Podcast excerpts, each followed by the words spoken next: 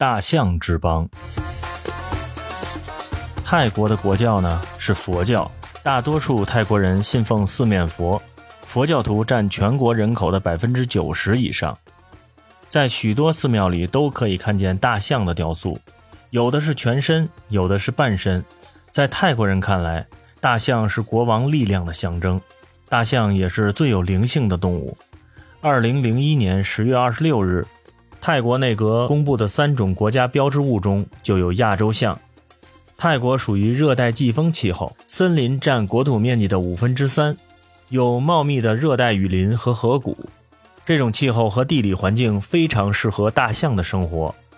在泰国芭堤雅有一个大象村，那里的人们都与大象为友。泰国人如此喜爱大象，难怪有“大象之邦”的称号。